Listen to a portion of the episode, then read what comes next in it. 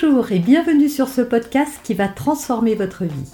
Je suis Noémie de Saint-Cernin, je suis coach certifié RNCP, auteur de plusieurs livres best-sellers, conférencière, formatrice en développement personnel et en parentalité, référente pour les médias, entrepreneuse, épouse et maman de trois enfants. Ce podcast, je partage avec vous chaque semaine des outils, des conseils et des clés concrètes pour vous aider à vous libérer de vos blocages, à améliorer vos relations, à mieux gérer vos émotions, à remettre du sens dans votre vie, à retrouver énergie et positivité et bien d'autres choses encore afin d'obtenir la vie qui vous fait rêver. Aujourd'hui, on va parler des peurs qui vous paralysent, qui vous empêchent d'avancer, qui, qui vous pourrissent un peu la vie. Je vous en donne sept et on va les voir les unes après les autres. Peur numéro 1, la peur de l'imposture, ça vous parle de ne pas vous sentir légitime. Ça, c'est une peur qui arrive souvent quand on veut se lancer dans un projet, quand on a une idée, ou alors quand on est promu dans son travail. Voilà, on aspirait à évoluer, et puis tout à coup, quand on nous donne des responsabilités, quand on compte sur nous pour des choses, tout à coup, cette petite peur de l'imposture, là, vient s'immiscer dans notre esprit et nous empêche et nous fait faire même parfois euh, que des bêtises, en fait. Elle, elle vient vraiment nous conforter dans le fait qu'on ne va pas être à la hauteur et qu'on est peut-être un, imposteur. Alors, en quoi elle est négative, cette peur? Bah, Tant que vous vous voyez comme un imposteur, bah, vous n'avez pas conscience de votre valeur et donc vous vous sentez pas légitime. Vous vous dites, euh, euh, bah oui, mais euh, je devrais pas être là, qui je suis moi? Vous voyez, ce sont ces petites voix. Or, dites-vous que peut-être que vous n'êtes pas légitime, peut-être que vous êtes un imposteur, mais en attendant, il y a des gens qui ont cru en vous, il y a des gens qui. Vous avez un savoir, si vous en êtes arrivé là, si vous aviez envie, parce que parfois c'est vous-même hein, qui êtes exposé, vous décidez, je ne sais pas, vous lancer dans un nouveau métier, mais euh, vous n'êtes un imposteur qu'à partir du moment où vous n'avez pas de résultat. Donc lancez-vous. En fait, ce qui va vous rassurer, c'est de voir, euh, c'est de prendre confiance par rapport au regard des autres. Euh, sur le travail que vous allez délivrer ou autre. Voilà, c'est ça.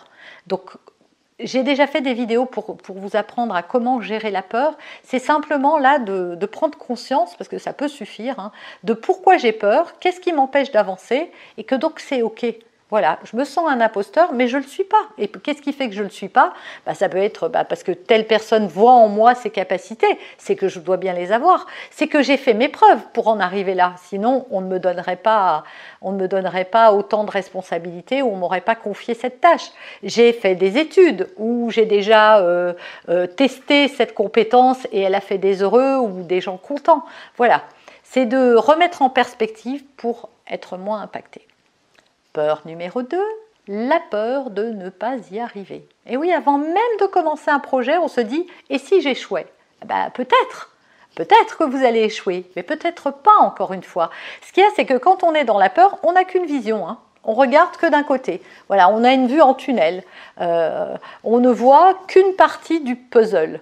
Mais il y a une autre partie de la réalité qui est, mais peut-être que je vais réussir aussi. Et qu'est-ce que ça peut faire d'échouer?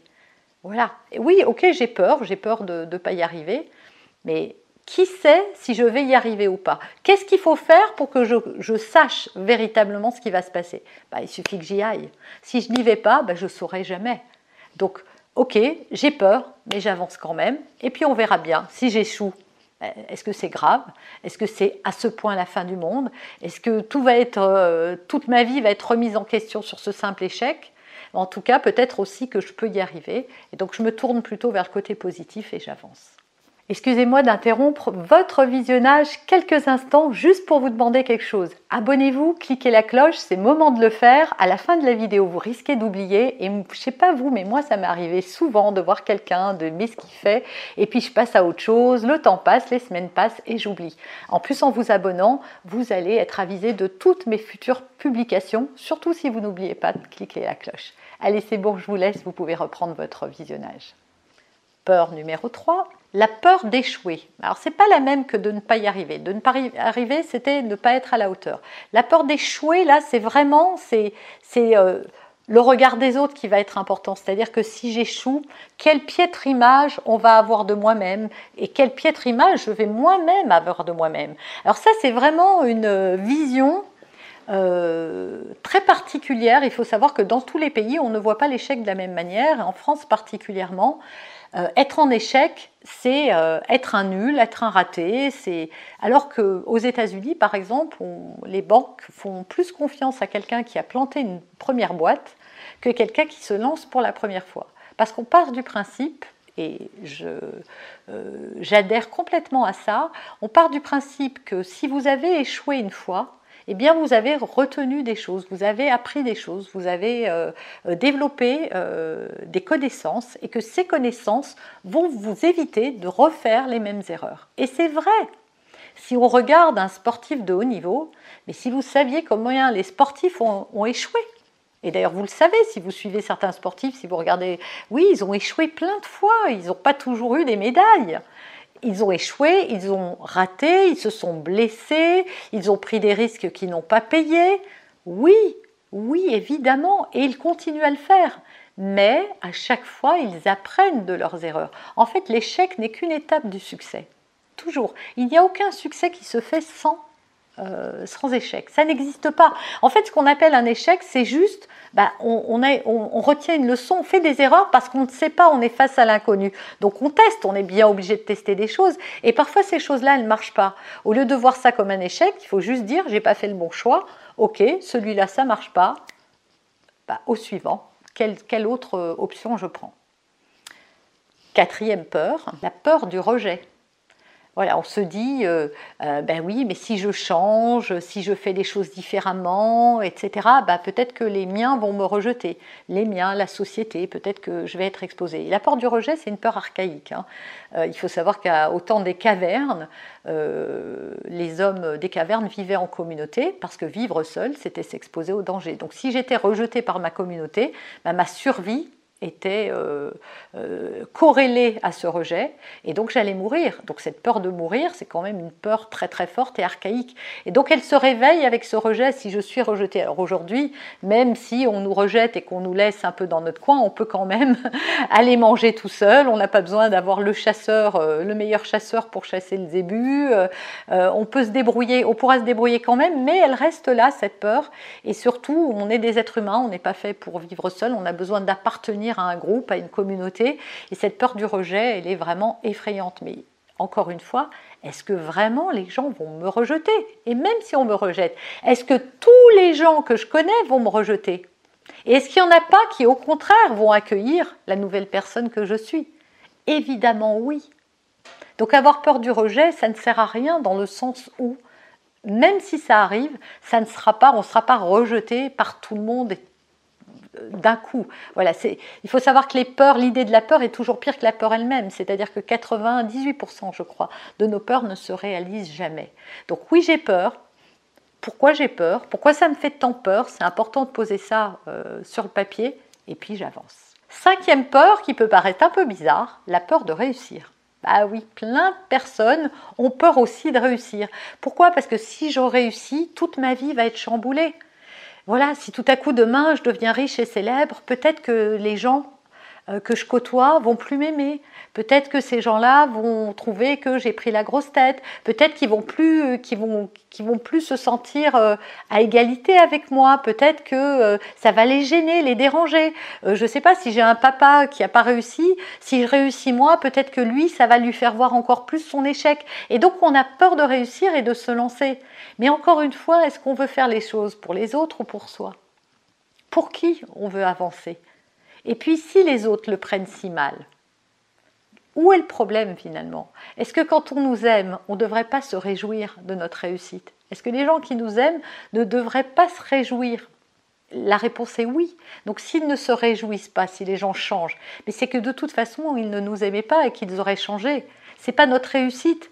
C'est en fait, ça va, ça va faire du tri peut-être autour de nous, mais c'est un tri salutaire parce que si ces gens-là euh, voilà, si je capitalisais sur eux et que finalement ce simple fait-là, le fait que je réussisse, n'ait pas réussi à les rendre eux fiers ou, heureux pour moi, ben, c'est que l'histoire n'en valait pas la peine. Donc est-ce que ça vaut la peine moi que j'ai peur? Sixième peur, la peur de ne plus être aimé. Voilà, si je change, si je fais quelque chose de différent, euh, si j'abandonne mon boulot de je sais pas quoi, d'ingénieur pour être boulanger, est-ce que mes parents, ma femme, mes enfants, euh, mes amis vont m'aimer?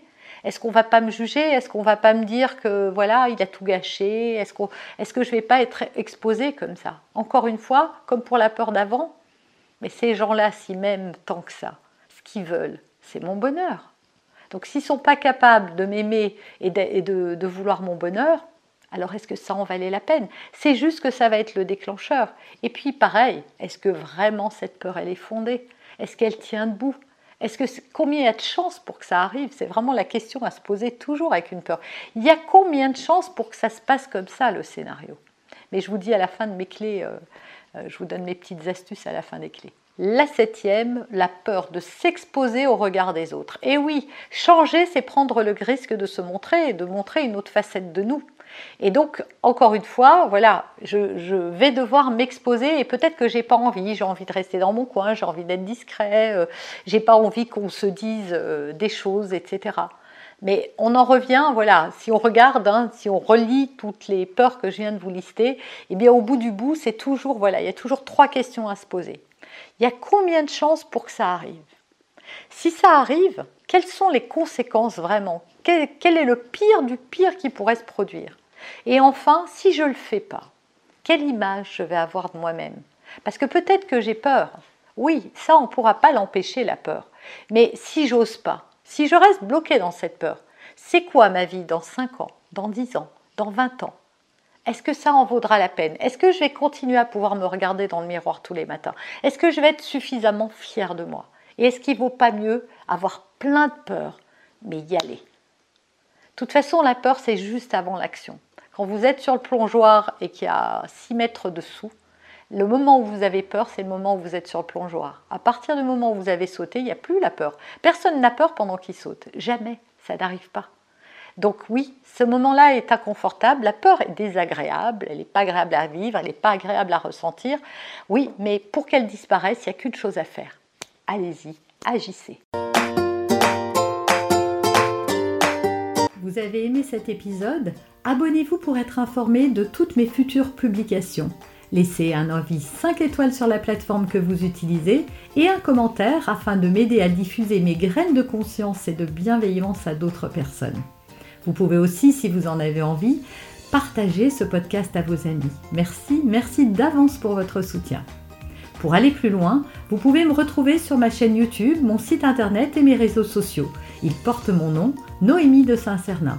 Et si vous souhaitez aller plus loin et vous faire accompagner, venez rejoindre mes programmes de coaching et mes accompagnements. Tout est indiqué sur mon site internet www.noémie-de-saint-cernin.com dans la rubrique Mes coachings et formations. Vous pourrez également télécharger gratuitement les coffrets cadeaux que j'ai spécialement concoctés pour vous. À très bientôt